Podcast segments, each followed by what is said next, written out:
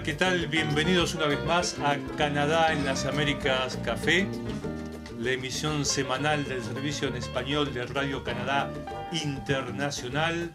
Hoy bajo la nieve, como ustedes pueden ver en esas imágenes, todo el este de Canadá, incluido Quebec y también la provincia de Ontario, han recibido una fuerte nevada en las últimas horas que comenzó en la mañana, casi el mediodía del jueves, y se va a prolongar hasta la última hora de hoy. Allí pueden observar ustedes lo que es la vida cotidiana de los habitantes de este país. Qué exagerado. Cotidiana ni tanto. Ni tanto durante ocho meses nada más. Cuando ocurre una tormenta de nieve. Cuando hay un poquito más de nieve que lo acostumbrado. Bueno, poquito, poquito no, como se podrá observar en algunas fotos que vos mismo sacaste hoy. Ahí casi como que ni se ve tan, tan no, grave, no, porque, eso fue debe haber más sido el primer es- día. sí. Debe haber sido ayer eso. Ayer a la noche, que todavía no había caído. Hoy a la mañana se había acumulado un poquitito más. Eh, yo eh, tomé Un unas imágenes poco, que, vamos a ver dentro de un rato, eh, donde se muestra eh, el pesar o el peso de la nieve. No, no, no, mucho pesar, ¿no? No, no, no, no, yo vine caminando y camino media hora eh, bajo la nieve y el problema es que es como estar en la playa, caminando en la arena, Pero pero, al con revés. 10 grados bajo cero. Sí. O sea, y con frío en la cara. Ah, miren, ese o se sea, ve mejor. quema, igual que el lindo. calor, que el sol, pero quema por el frío. ¿Y ese- ¿De ahí donde vienes tú? Claro, ahí, ahí- ese, ahí está el- ese es el fondo de mi No, casa. eso sabe, eso, ¿no es cuando, Ah. cuando pescan en el lago congelado? Sí, esas sí, esas últimas cabañitas para pescar sí, en el lago. Muy sí, divertido. Sí, hay que Hermoso, hermoso. Sí. Bueno, divertido, divertido, no Hay que, sé. hay que formar, hay que buscar la forma de, de- de No, divertirse en el gente- invierno. Hay gente ¿no? que sí, nosotros tenemos una, una, yo mandé en un grupo familiar que tengo con, con toda la familia de Argentina, mandé imágenes, las imágenes que vamos a mostrar dentro de un rato, y eh, una de mis sobrinas que vive acá dice, ah, yo estoy contenta porque está perfecto para esquiar.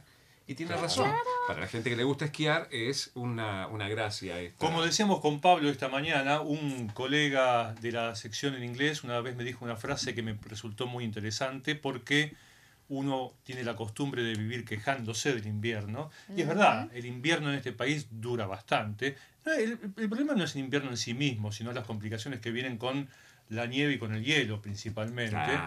Y este colega Terry me dijo una vez, hay que hacer las paces con el invierno Ah. porque de hecho el invierno va a seguir estando ahí y si uno vive aquí lo va a tener que vivir, lo va a tener que sobrellevar todos los años, así que hay que hacer las paces con el invierno. No necesariamente amarlo, ni mucho menos, No. pero aceptar que está ahí y que uno tiene que convivir con el medio ambiente que lo rodea durante el invierno. Absolutamente. Sí. Yo he En todo dejado caso, de no protestar pelearse. tanto. Yo no protesto, yo eh, soy No un observador. A mí me gusta el invierno. Yo no protesto, dice el, el que habla todo el invierno.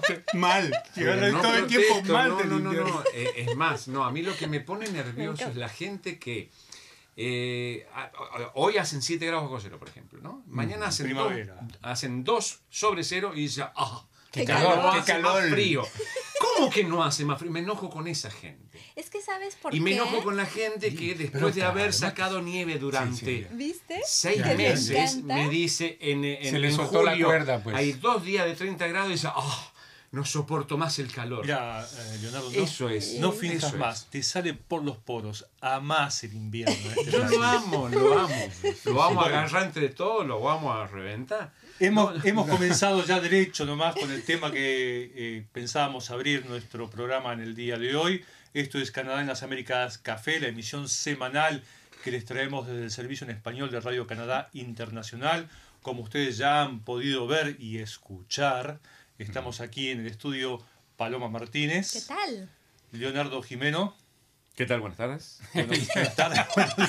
No, estaba leyendo el mensaje porque estaba gente ya. Todavía está rabioso. Sí, todavía le dura el, el enojo del invierno. No, no, no, hay gente que ya está escribiendo, te estaba mirando para contestar. Perdón. Pablo Gómez Barrios. Hola Luis, mucho gusto y saludos allá a todos. Sí, señor, y mi nombre es Luis Labora y tenemos una invitada en el día de hoy que ustedes encuentran como es habitual allí en la otra punta de la mesa. Ella es María Juliana Angarita Boorques. Buenas tardes, un ¿Cómo placer estás? estar acá con Muchas ustedes. gracias por, haberse, por haberte llegado. Atravesado la Un tormenta. día como hoy.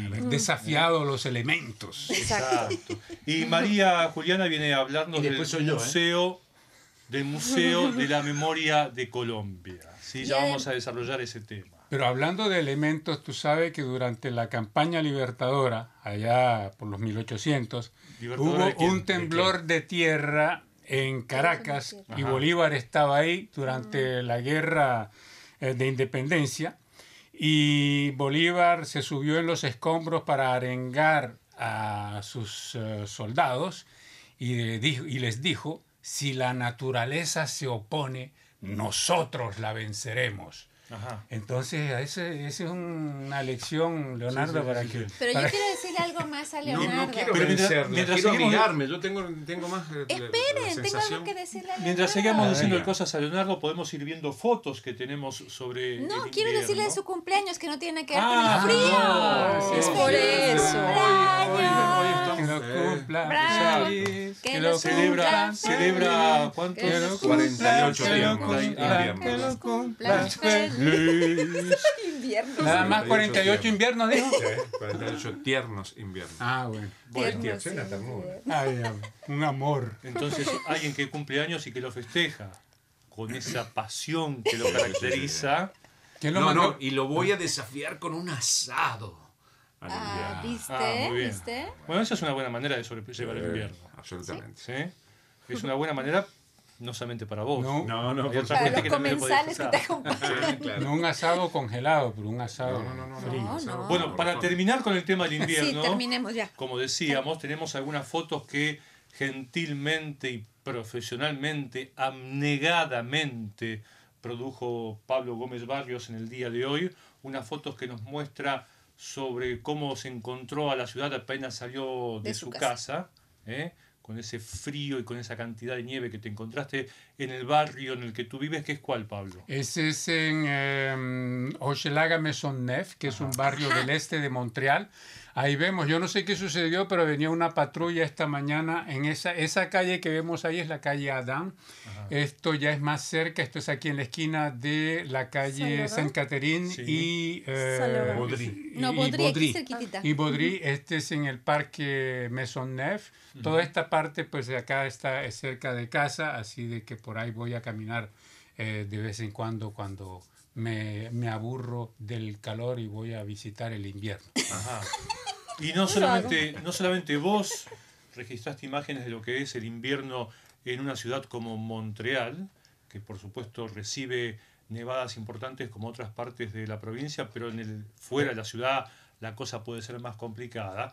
También el aventurero cumpleañero Leonardo Jimeno registró imágenes, en este caso un video, donde se pueden ver eh, cómo se desenvuelven diversos habitantes de esta ciudad y y de sus alrededores cada vez que caen centímetros y centímetros de nieve, que en esta ocasión se calcularon en aproximadamente 50.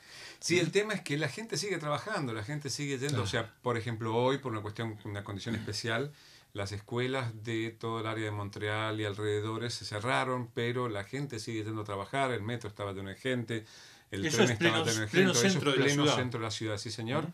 Eh, cerca de... eh, el, Del viejo eh, puerto. Del viejo puerto, no, en realidad, No, donde está la- de la casa de de. Sar. Acá, eh, sí, donde está eh, eh, el, el, el pal- Palais de Congreso, el Palacio del Congreso. Ajá. Eh, y ahí, bueno, mostrando la, la- Esta mañana a esa hora nevaba, cerca de las eh, 9 de la Ah, la mañana. linda máquina. Y las máquinas, porque eso también es parte del folclore eh, canadiense, El las máquinas que cotidiano. pasen... eh, que pasan- invernal canadiense. Sí, sí, sí, sí.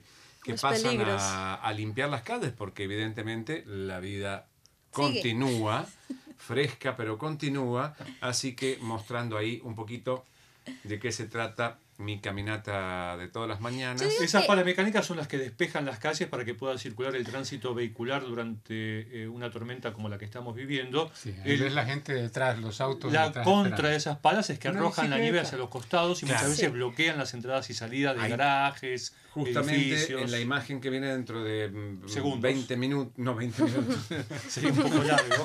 he filmado mucho lo hago. No, eh, la imagen que viene dentro de algunos segundos muestra cómo queda un auto aprisionado con la nieve apisonada gracias al paso de las máquinas eh, topadoras.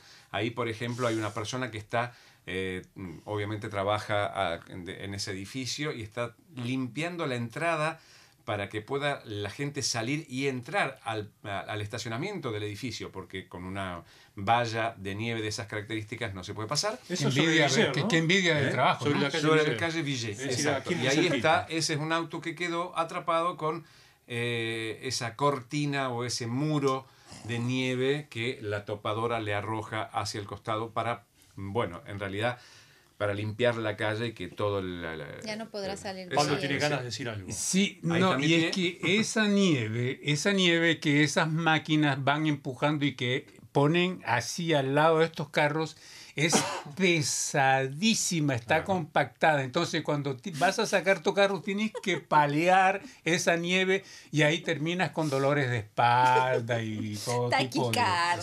Sí, cuánta No, la cantidad de, de muertos que hay en Canadá porque salen a paliar esa nieve es, es abrumadora. Y eso es nuestro compañero Leonardo Jimeno avanzando en la nieve, para poder entrar. llegando al Radio Canadá Internacional. Exacto. Exacto. Y la última imagen es la torre que casi no se ve por la cantidad de Ahí nieve. está, la torre donde estamos en este momento nosotros ahora. Lo que yo quería decir es que no se ven tan impresionantes esas imágenes, o sea, sí, Pero, pero, se sienten. pero como limpian tan rápido las calles y los autos siguen circulando como si nada, parecería que no cae la nieve, pero cae y cuando la acumulan es cuando podemos ver las grandes montañas por varias regiones, de, por varias zonas de la ciudad. Ujú. que las van acumulando. Hay estacionamientos enteros llenos de nieve Sí. y los dejan libres justo para, Para poner ahí la nieve, apilarla todo el invierno. Sí. Entonces eso es muy particular porque limpian rápidamente y luego parece como si nada pasara, pero sí pasa. Leonardo Jimeno tiene mensajes. Así es, eh, Franz Baudreau nos dice bonjour, buenos días. Eh, Tommy Castle nos dice los felicito amigos. Roberto Villarreal desde Monterrey, México. Ángela Viviana Mendoza Lizarazo nos dice comparto tu gusto, debe hablar conmigo. Prefiero mil veces el calor, yo también. Eh, Javier Ortiz dice una tertulia por lo que estamos haciendo en este momento. Y Gustavo Luca, uno de nuestros top fan. Saludos de la ciudad de Melo, departamento de Cerro Largo en Uruguay. Saludos a Leonardo por el cumpleaños. Muchas gracias, eh, querido Gustavo. Feliz Día Mundial de la Radio para el próximo jueves 13 de febrero. Marvin nos está viendo y mm, Tommy también me saluda. Y un fuerte abrazo por el cumpleaños. Gracias Tommy a toda la gente. Tommy Key. Tommy Castle. Bueno, sobre el Día Mundial wow. de la Radio, poco más tarde Pablo nos va a hacer alguna referencia, ya que él va a estar a cargo de la transmisión especial o del programa especial que se va a emitir el día jueves de la semana próxima al respecto.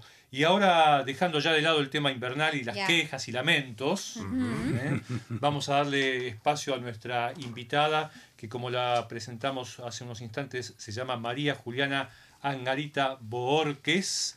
Nos viene a hablar del Museo de la Memoria de Colombia, porque María Juliana, vos trabajaste en tu tesis sobre este museo. Contanos antes que nada de qué trata este museo. El Museo de Memoria de Colombia fue creado por la Ley de Víctimas y Restitución de Tierras del 2011. Es una ley que busca eh, dar respuesta a las necesidades de 8 millones de víctimas en el medio del conflicto y ya con un proceso de justicia transicional en marcha. Entonces es un museo particular porque se crea en medio del conflicto y durante las negociaciones de paz. Tiene como objetivo... eh, fortalecer, la ley dice así, fortalecer la, la mm, memoria colectiva respecto a los hechos de violencia de las décadas pasadas y contribuir con medidas de reparación simbólica para las víctimas y además contribuir a que las cosas que pasaron no se repitan, es decir, tiene una función pedagógica. Y es un museo que no existe físicamente por ahora, pero tiene casi más de cinco años de vida y ese fue el tema que yo investigué, todo ese proceso de construcción social y del, del guion museológico previo. Em, en tu tesis hablaste de este museo y no solamente del museo, sino de las circunstancias que rodearon su creación y su puesta en funcionamiento, como por ejemplo cuáles. Exacto, fue una tarea muy em, compleja, pero también rigurosa, porque requería contextualizar un tema que de por sí es complicado para los colombianos en un contexto académico canadiense. Entonces, eh, afronté este, este, este mm, obstáculo proveyendo eh, elementos de contexto, pero a la vez que dieran cuenta de la complejidad para los museólogos. Entonces eso es un aspecto importante que, que abarqué en el trabajo y es decir, más allá de los retos de crear un museo que son enormes, este museo tenía retos adicionales, un contexto político y también muchas eh, expectativas de las víctimas. Era, era bien importante contextualizar bien lo que estaba en juego para en el trabajo de los museólogos. La primera exposición que se llevó a cabo fue eh, Voces para transformar a Colombia. ¿De qué voces estamos hablando? Em, bueno, de las voces de las víctimas que, que cuentan sus, sus testimonios, pero también las voces que se necesitan para transformar a Colombia, es decir, la de todos los ciudadanos. Entonces hay un trabajo de, de escucha de lo que es difícil escuchar y difícil nombrar. Entonces requería toda una estrategia eh, museográfica que, permitiera que la gente entrara, abriera su, mente y se cuestionara sobre cosas realmente profundas, que es cuál fue el rol de cada ciudadano en la guerra, por qué llegamos a lo que llegamos y qué podemos hacer para cambiarlo. Entonces esas voces son voces que hablan, pero también voces que esperamos que empiecen a hablar. Y me decías antes de entrar al estudio que esta propuesta generó entredichos y posiciones contrapuestas de diversos sectores de la sociedad. Aclaramos que nos estamos refiriendo a un conflicto que se extendió por casi 50 años en Colombia, que divide hasta el día de hoy a la sociedad colombiana. Hay sectores que están a favor de una posición y de la contraria a esa otra posición. Hay una cantidad eh, enorme de víctimas tanto ya sea de personas que perdieron la vida durante este conflicto como de aquellas que quedaron con huellas en su cuerpo o en sus familias por haber perdido ellos a sus seres queridos. Y mm, el conflicto hoy en día, cómo se expresa o cómo se expresa en el caso específico de este museo. Me decías que eh, incluso hay gente que está encargada de dirigirlo que niega la existencia de que haya habido un conflicto en Colombia. Sí, es un tema donde se materializa esa lucha por, por definir qué nos pasó. Entonces es apenas normal que con un, con un cambio de gobierno lleguen otras, otras formas de, de ver el conflicto y desafíen las anteriores. Eh, el problema es que acá hay cosas que no se pueden controvertir, los hechos las, las muertes, los desaparecidos y eh, la posición del actual eh, director del Centro de Memoria Histórica se acerca mucho a eso, a negar el conflicto como un conflicto con orígenes políticos y socioeconómicos y a catalogarlo más como una, una amenaza terrorista de un grupo de bandidos. Eh, y pues eso impide conocer exactamente las dinámicas y ver la, la, continuidad de violencia que va más allá del conflicto, que puede incluso retrasarse hasta la conquista. Entonces, eh, es un director que, que busca eh, apoyar su, el, el plan político y electoral de, su, de su partido y pues obviamente eso impacta mucho la confianza que las personas y las víctimas tienen frente a la institución, sobre todo víctimas de crímenes de Estado, que uno espera que sean las que el museo primero busca para, siendo una, una instancia estatal, eh, es decir, deslegitima su labor si no logra eh, generar confianza en las víctimas del Estado. Entonces, eso es lo que está pasando. Dijiste al principio que no eh, durante mucho tiempo no estuvo el, el, museo como tal. Ahora vemos imágenes. ¿Ese museo dónde está en este momento emplazado? Bueno, las imágenes que vemos son de la exposición Voces para Transformar a Colombia, que fue una exposición temporal itinerante, que viajó por las ciudades y que mostraba los grandes lineamientos del guion museológico en el que trabajaron los, los museólogos por más de tres años y que es el fruto también de todo este proceso del que hablaba de construcción social, no física, sino social. En este tipo de museos lo más importante es eso, es generar confianza y obviamente em, una relación estable, duradera, eh, que toma tiempo. Entonces es, es, algo innovador porque se puso a prueba el guion eh, de una forma, eh, ustedes ven, por ejemplo, las estructuras en madera, muestra que está en construcción y abiertamente dice, este, este, este guion está, está en proceso de, de, creación. Entonces es una exposición que es, en la que se materializó el, el museo antes de que exista un edificio. Entonces yo me encargué de, documentar este proceso porque justamente em, fue efímero en su materialización. Pero hoy existe el museo. El museo eh, tiene un predio. Esta semana pusieron la segunda primera piedra. ¿Qué quiere decir esto? Ya habían puesto la primera y el nuevo gobierno quiere poner la, su primera piedra. Es decir, ya empiezan finalmente a construir. Em, se espera que se abra en el 2020. Eh, vamos a ver. No, otras palabras. 2022. antes, no, es que antes esperaba que se abriera en el 2020, ya en el 2022. Es un proceso porque largo. piedra por piedra va a ser muy claro, lento. no sabemos cuántas primeras piedras va a haber. y bueno, me gustaría agregar de que eh, qué nos pasó, o sea, pero más que lo que qué nos pasó, qué es lo que nos está pasando qué es lo que, nos, qué es lo que está pasando en Colombia actualmente, de que este es para la memoria, de conservar la memoria del conflicto, pero ese conflicto finalmente no ha terminado todavía. Hay violencia en Colombia, hay líderes sociales que están siendo asesinados y, y, que forman parte de, ese, de las víctimas de ese conflicto. Así es.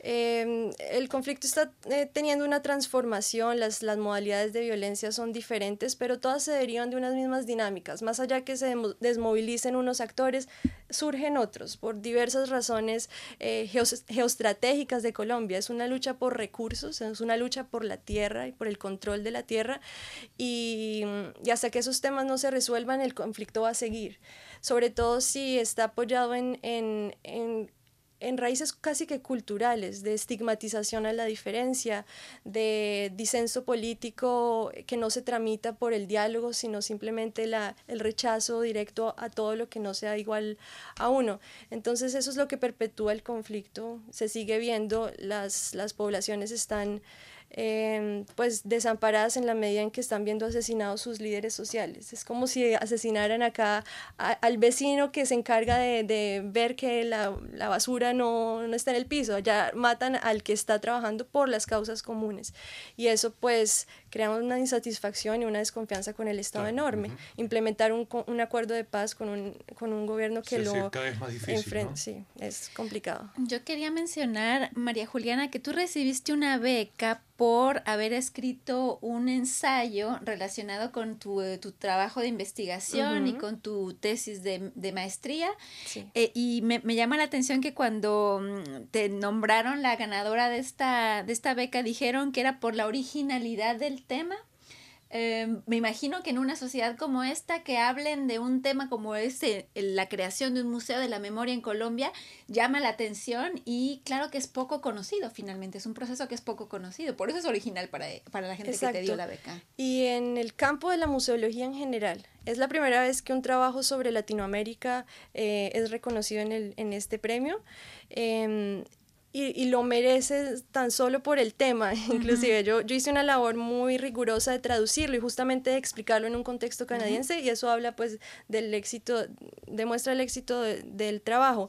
Pero eh, es un tema que va más allá de, de, lo académico y, y, el premio es simplemente un, un reconocimiento a ese trabajo eh, comprometido socialmente y a una, a una digamos, eh, brillantez de los museólogos en el medio de, desafíos que son enormes y eso es respetado. Eso lo respeta. Qué es lo que pasa, qué es lo que pasó y por qué y que, que no se vuelva a repetir, justamente como decía. Sí, exacto. Y eso lo respeta la comunidad académica.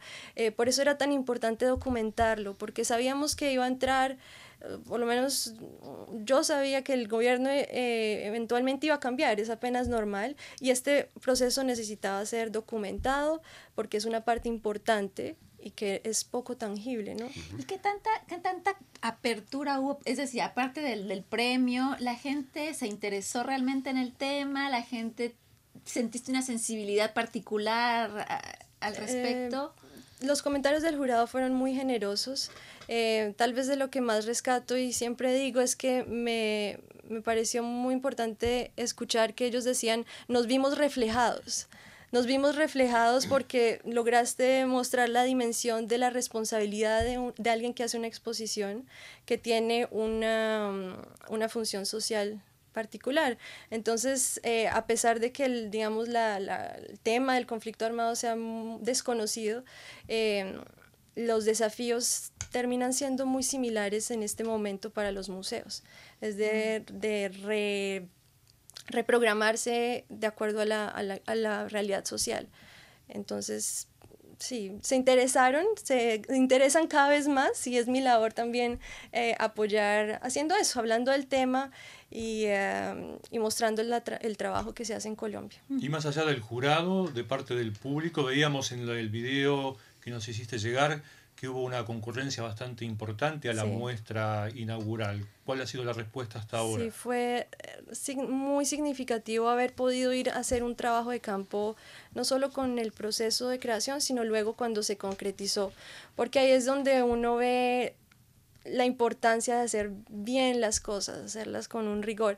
Hubo más de 80 mil visitantes en la, en la muestra de Bogotá, que fue solo dos semanas. Mm. Eh, en un momento en que era importante hablar de lo que estaba pasando en plenas elecciones y se sentía en el ambiente que, que el sitio de la exposición era un lugar donde la gente podía empezar a hablar, conocerse, escucharse y escuchar a las víctimas que estaban presentes de todas partes del país estaban ahí. Entonces en las imágenes que, que vemos se muestra eso, la, lo vivo que era ese espacio. Y decías que se postergó la fecha inicial de inauguración del 2020 al 2022, ¿hay alguna incerteza al respecto? ¿Hay alguna inseguridad de que se vaya a inaugurar cuando deba ser hecho? Y es un tema público, lo cual en Colombia genera siempre dudas de, de la contratación en Colombia es eh, complicada. El predio existe, la, el dinero de la cooperación internacional existe.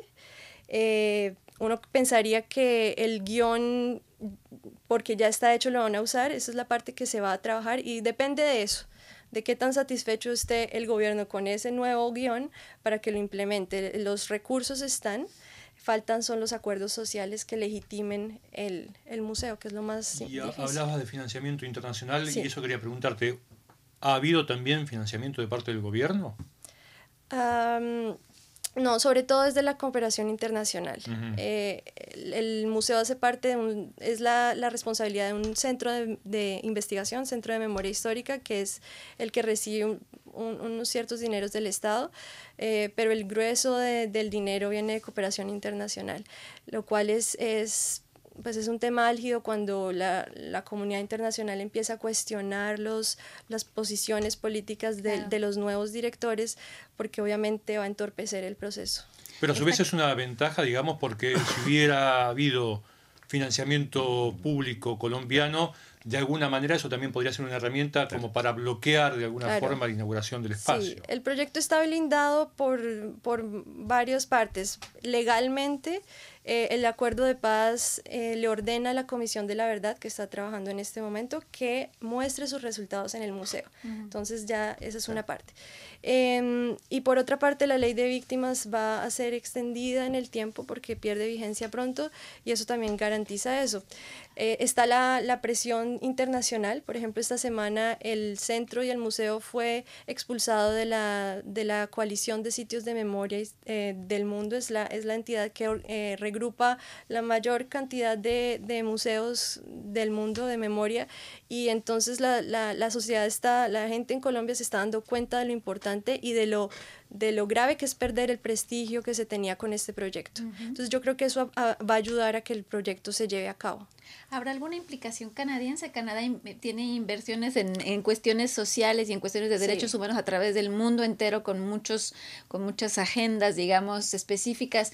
¿Hay algo de Canadá? Eh, esta exposición fue financiada en gran parte por el gobierno de Canadá. Eh, y Canadá está sobre todo en temas de desminado de, estas armas que son no convencionales. claro. Eh, y, y, ese es como el tema especial en el que se especializa la cooperación internacional canadiense. Em, hay toda una red de, de, apoyo a este proyecto, no solo oficial, sino de académicos canadienses que comienzan a conocer más el tema y que eso ayuda mucho. De acuerdo. Y además del museo específicamente, háblanos de ti, de María Juliana. Sabemos obviamente que eres colombiana de origen. Sí. ¿Llegaste aquí, me decías, hace ocho años? Eh, llegué aquí hace casi diez años a estudiar y después inmigré eh, ya permanentemente y empecé, empecé la maestría en museología. Y ahora estoy haciendo un doctorado en mediación, patrimonio y museología también eh, en la Universidad de Quebec. O sea que estás ya inmersa en la sociedad, no es nuevo para ti. Sí, yo ya llevo, digamos, ocho inviernos y me encantan. A eso iba, porque antes del programa me comentaba que le gusta el invierno. Me gusta porque no tengo carro. Entonces no tengo que... No tiene que apalear. Exacto, yo lo disfruto, si tengo que caminar, camino. Eh, es muy lindo.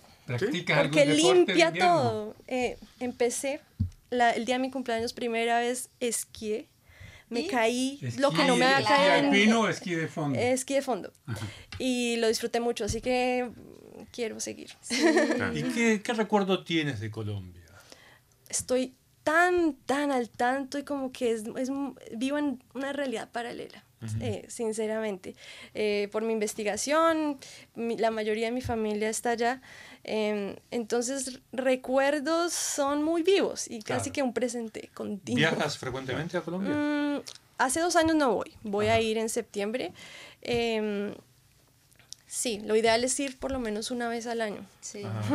es importante. bueno, hay que tener los fondos para hacerlo también, ¿no? Sí, sí, esa es la parte difícil. Es eso, y el tiempo y bueno, cada vez que uno viaja es todo un proceso, ¿no? Volver. Sí. Leonardo, tú tienes mensajes. Sí, en realidad eh, Etna Maritza Perdomo dice extraordinaria labor, admirable, es un mensaje para María Juliana y después, bueno, la gente sigue conectada y eso nos, nos alegra mucho. Y ah, además de tu involucración en este proyecto del museo, ¿algún otro proyecto, alguna otra iniciativa, alguna otra idea que ya tengas en mente para concretar? Tengo muchos proyectos. Los estudiantes eh, de posgrado acá tenemos que estar haciendo muchas cosas al tiempo. Entonces, eh, soy parte del eh, Comité de Derechos Humanos del Museo del Holocausto. Trabajo en un proyecto de investigación que está basado en Concordia y tiene un laboratorio de curaduría en el que hacemos exposiciones con temas similares, porque finalmente esa es como mi especialización. No me puedo apartar de, de esos temas, ya no, no puedo dar la cabeza, no no me puedo apartar de ese dolor que, que uno, una vez uno ya lo conoce es muy difícil darle la espalda. Pero entonces, eh, ampliando geográficamente el, tema. Mm, este proyecto de investigación es de cuatro años eh, con académicas de diferentes universidades de la ciudad, multidisciplinar, que busca conectar los museos, las comunidades y la academia. Em, aparte es un montón de, de, otros proyectos aquí y allá, asistencia con profesores, mejor dicho, haciendo una vida académica con, con todo lo que eso conlleva. antes de llegar acá ya hablabas francés entonces, porque estudiar eh, maestría, doctorado en francés, escribir, eh, sí, leer. Mm, no me hago las cosas fáciles porque escribí en inglés la, la maestría y ahora el, el, el, doctorado va a ser en francés. Hablaba un francés estándar internacional que cuando uno llega acá no sirve. Entonces, pues eh, fue una... Es, como, es, no, es lo mismo que los abrigos. Cuando está uno llega al invierno y se me lleva un abrigo de Argentina. No, no, no, no, no, Mis papás traen la maleta llena de guantes que, que ninguno sirve. Es que eso pasa siempre con todas las lenguas. Precisamente las lenguas que se enseñan son estándares e internacionales. Sí. Y ninguna lengua es ni estándar ni internacional. Exacto. Entonces Y hay que agregar que el francés de aquí en Quebec también es muy particular. Es complicado. Pero no, tuve un- la, la suerte de tener un proceso de inmersión pues muy privilegiado. Mi esposo es canadiense, es quebecois, entonces Eso es fácil. no le copio el acento, pero se lo entiendo.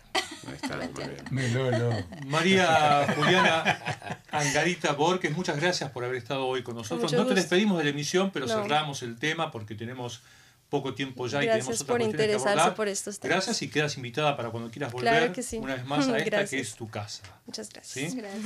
Y ahora vamos a pedirle entonces a Pablo Yes, que nos presente el trabajo especial en el que está trabajando precisamente con vistas a un programa especial la semana próxima. Así es, es que el 13 de febrero próximo, el jueves 13 de febrero próximo, se, cere- se celebra el Día Mundial de la Radio, que eh, fue decretado así por la UNESCO. Y vamos con las radios asociadas, no con todas, con tres radios asociadas de Radio Canadá Internacional, que es eh, Radio Rumania, Swiss, eh, Swiss Info y em, Radio, Radio Praga. Praga. Internacional. Vamos a hacer un programa especial para, digamos, conmemorar, resaltar ese Día Mundial de la Radio y eh, es el, el tema central de ese día tan particular, es el mismo tema que la UNESCO decidió, que es la diversidad. Entonces vamos a hablar de la diversidad aquí en Radio Canadá Internacional, que ya todos la conocemos, en qué, en qué consiste la diversidad. Eh, cuando tú tienes una emisora, por ejemplo, como Radio Praga Internacional, que tiene 10 eh, idiomas en su programación, pues tú ves ya de entrada que hay una diversidad bastante amplia. Claro. En fin, entonces esa es la idea de conmemorar ese día. Vos vas a animar la emisión en español, vas a coordinar la emisión en español, pero de hecho va a haber también emisiones en, inglés. En inglés, en en, francés. francés, y en, en chino y en árabe. Ajá. En las en las cinco lenguas. lenguas de Radio Canadá Internacional. Bueno, perfecto. Eso va a ser entonces el jueves de la semana próxima. Va a salir al programas. aire, va a salir al aire el 13, bueno, el, el viernes eh, va a haber el- ese programa que va a pasar como un, uno de los reportajes o entrevistas que hacemos durante el día de trabajo y bueno, pues evidentemente pues lo pondremos también para el fin de semana. Bueno, perfecto. Entonces quedan todos invitados a participar de esa emisión especial también. Y ahora Paloma Martínez nos va a explicar cómo funciona y de qué se trata la aplicación móvil de Radio Canadá Internacional. Bueno, ahora yo creo que Leonardo se cansó de presentar la aplicación, me toca a No, no, porque me fue muy cómodo que cuando estaba haciendo la parte técnica le hicieras tú, entonces... Entonces, bueno, Se en- en nuestro- acostumbró. En, una- nuestro sitio internet pueden eh, encontrar la manera de bajar a sus teléfonos celulares nuestra aplicación en las cinco lenguas en las que difundimos eh, programación en Radio Canadá Internacional. Bájenla primero en español y a partir de ahí pueden acceder a todas las demás lenguas y encuentran contenidos como ustedes saben, video, pero también escritos, también en fotografía. Encuentran mucha información en los diferentes formatos en los que presentamos nosotros nuestros reportajes y nuestros artículos. Y Bueno. Muy calurosamente a todos los que nos están escuchando en este momento y que no han bajado la aplicación, que lo hagan. ¿En cuáles plataformas? En las dos. En las dos, en Las dos Android. más populares. Exacto, las dos más populares, en Android y en Apple, pero todos los, los enlaces directos a esas tiendas para ir a bajar la aplicación los encuentran en nuestro sitio internet. Eh, A la derecha está la pequeña publicidad donde... Esto necesito ayuda de Leonardo. Sí, www.rcinet.ca y ahí van a encontrar la información para bajar. Bueno, como ocurre siempre o casi siempre o muy tiempo. Prometemos leer mensajes de nuestros oyentes, pero no tenemos tiempo para hacerlo porque nos quedan escasos siete minutos. Siete, y tenemos que presentar los temas destacados en los que hemos estado trabajando a lo largo de la semana. Entonces le invito primero a Paloma que ¿Yo? presente su topo de esta semana, de todos los que has trabajado, cuáles los que les propones en primicia en- o en primer lugar, mejor En dicho. 30 a- segundos. Sí, tenés cinco segundos para decirlo. Bueno, un médico canadiense entre los campeones del Super Bowl y se trata de Laurent Duvernay Tardif, que es uno de los jugadores del equipo ganador de Kansas City, el, que ganó este famoso premio trofeo Vince Lombardi, que es el trofeo del, del, Super Bowl el fin de semana pasado, el domingo pasado. Entonces, Laurent Duvernay, Duvernay Tardif, bueno, Duvernay Tardif, bueno. que es defensor de los Chiefs de este equipo, tiene también una carrera como médico. Entonces hizo mientras se, mientras se estudiaba, eh, practicaba y se convirtió en campeón. Entonces ahora es médico y campeón. Médico campeón. Entonces, multifacético. Multifacético. Entonces ahí en el reportaje que les presento hay toda la historia de, de Laurent Duvernay Tardif. Nosotros teníamos, yo soy hincha de San Lorenzo, un equipo de fútbol en yo Argentina, también. él también. Y eh, en, una época, en una época, eh, un número 4 de San Lorenzo en los años 80 era eh, el, de nombre Paredes y era doctor también, entonces era el doctor Paredes agarró la pelota y era como el doctor Paredes. Ahí era... está el Laurent, hasta arriba se ve a, Laurent, a, la izquierda se veía al médico canadiense. Entonces, si quieren conocer un es poco fácil, más sobre es gigante. él, es muy grande, sí.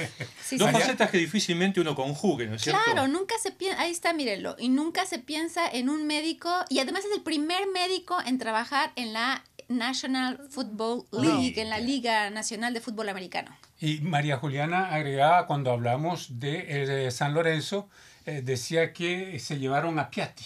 Es, Se lo, lo anunciaron. Era no, en nuestro, realidad, era en realidad nuestro. fue al revés. Se fue.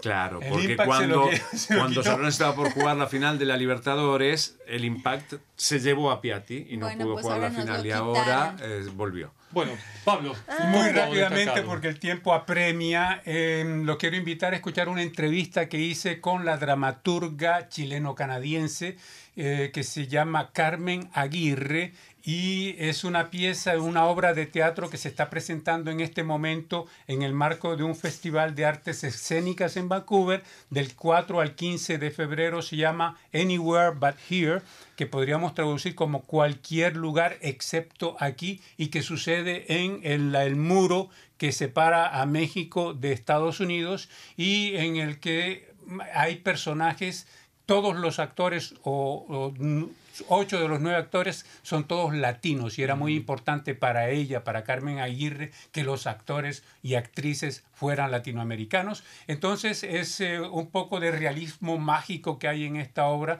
donde personajes de distintas épocas se encuentran en tiempo real en el muro y hay intercambios entre ellos. Escuchen eh, la entrevista con Carmen Aguirre para que comprendan mejor la idea. Bueno, muy bien. Entonces ese es el tema que nos propone Pablo esta semana. Leonardo, tu habitual crónica De tecnología, de en este caso sobre la infodemia. Ah, viene a ser. Es, eh, eh, estas eh, pandemias informáticas, y no tiene nada que ver con el virus informático, sino con el virus que generan las redes sociales eh, transportando información que no corresponde o que no es verídica. Entonces están en realidad desinformando. Basura, En el pues. caso, basura, basura, info- exacto, basura eh, de información en este caso. Con respecto al coronavirus, hay gente que lo ha visto pasar por su Facebook o su Instagram o Twitter. El humo generado por los petardos es capaz de acabar con ese patógeno. Mentira. Mentira. Los productos encargados de China vienen con coronavirus en el transporte. Que Mentira. fue una sopa de murciélago Claro, el origen Sí. de la exacto, cosa. mentira. El aceite de sésamo es capaz de acabar con el virus en diversas superficies. Mentira. Video de la sopa del murciélago. el- un hombre que está comiendo un murciélago. El ala del ¿eh? murciélago. El, el- el ala del murciélago. Que donde hay El- más. El muchacho es un eh, youtuber, un blogger y no estaba, eh, en- estaba en Palau haciendo hace 10 años atrás, eh, haciendo una, una, una filmación para demostrar lo que se comía en el lugar, no tiene nada que ver. Así, un montón de mitos que circulan por la red están... No, pero incluso sobre la extensión misma de la enfermedad, Exacto, porque exacto. se ha generado una especie de locura en torno al, cono- al coronavirus que surge, verdad, en China lo discutimos la semana pasada, China tiene mil, entre 1.200 y 1.500 millones, no recordamos la cifra exacta hasta ahora, hay 500 eh, personas eh, o 500 víctimas de la enfermedad, lo lamentamos por ellos evidentemente, pero en 1.500 millones de habitantes, 500 personas víctimas de una enfermedad no es considerado plaga, no es considerado epidemia. Exacto, y el dato que él tenía también en una de, de, de, tus textos, que yo lo usé para reforzar esta idea, el 99% de los casos están circunscriptos a China. ¿Eh? Así que es realmente... Pero no es un virus chino. También Pero no es un virus chino. y tú, Luis Laborda, ¿cuál es tu tema? Muy brevemente, pues nos queda ya menos espacio aún. Eh, una noticia en realidad que publiqué esta semana, una convocatoria en la región de Estrie, aquí una de las regiones que compone la provincia de Quebec, que tiene disponible mil puestos vacantes en el área de la salud. Hay una convocatoria para que se presenten enfermeros, auxiliares de enfermería, gestores, médicos, etcétera. Tienen posibilidades de trabajar en forma inmediata en la región de Street. Está abierta la inscripción y va a estar abierta hasta el 16 de febrero pero va a haber una, una presentación y una, un reclutamiento que se va a llevar a cabo el día 22 incluso las personas que no se hayan preinscrito pueden participar ese día 22 para postular a uno de estos mil puestos que ofrece ventajas excelentes. Incluso, incluso transporte. Y no nos pregunten a nosotros, por favor. O sea, estamos dando la noticia, pero vayan directamente al sí, ya, ya alguien que nos ha escrito al respecto y nosotros no hacemos más que difundir la información. Bueno, se nos acabó el tiempo. Desafortunadamente. ¿Eh? Desafortunadamente, como siempre. Ya vamos a llegar a tener dos o tres horas por semana. Eso sí, exacto. Incluso hasta ah, diarias podríamos tener material. Gracias entonces nuevamente a María Juliana Angarita Borges. gracias. a Feliz cumpleaños a Leonardo Jimeno y será hasta la próxima. Chau. Adiós. Adiós.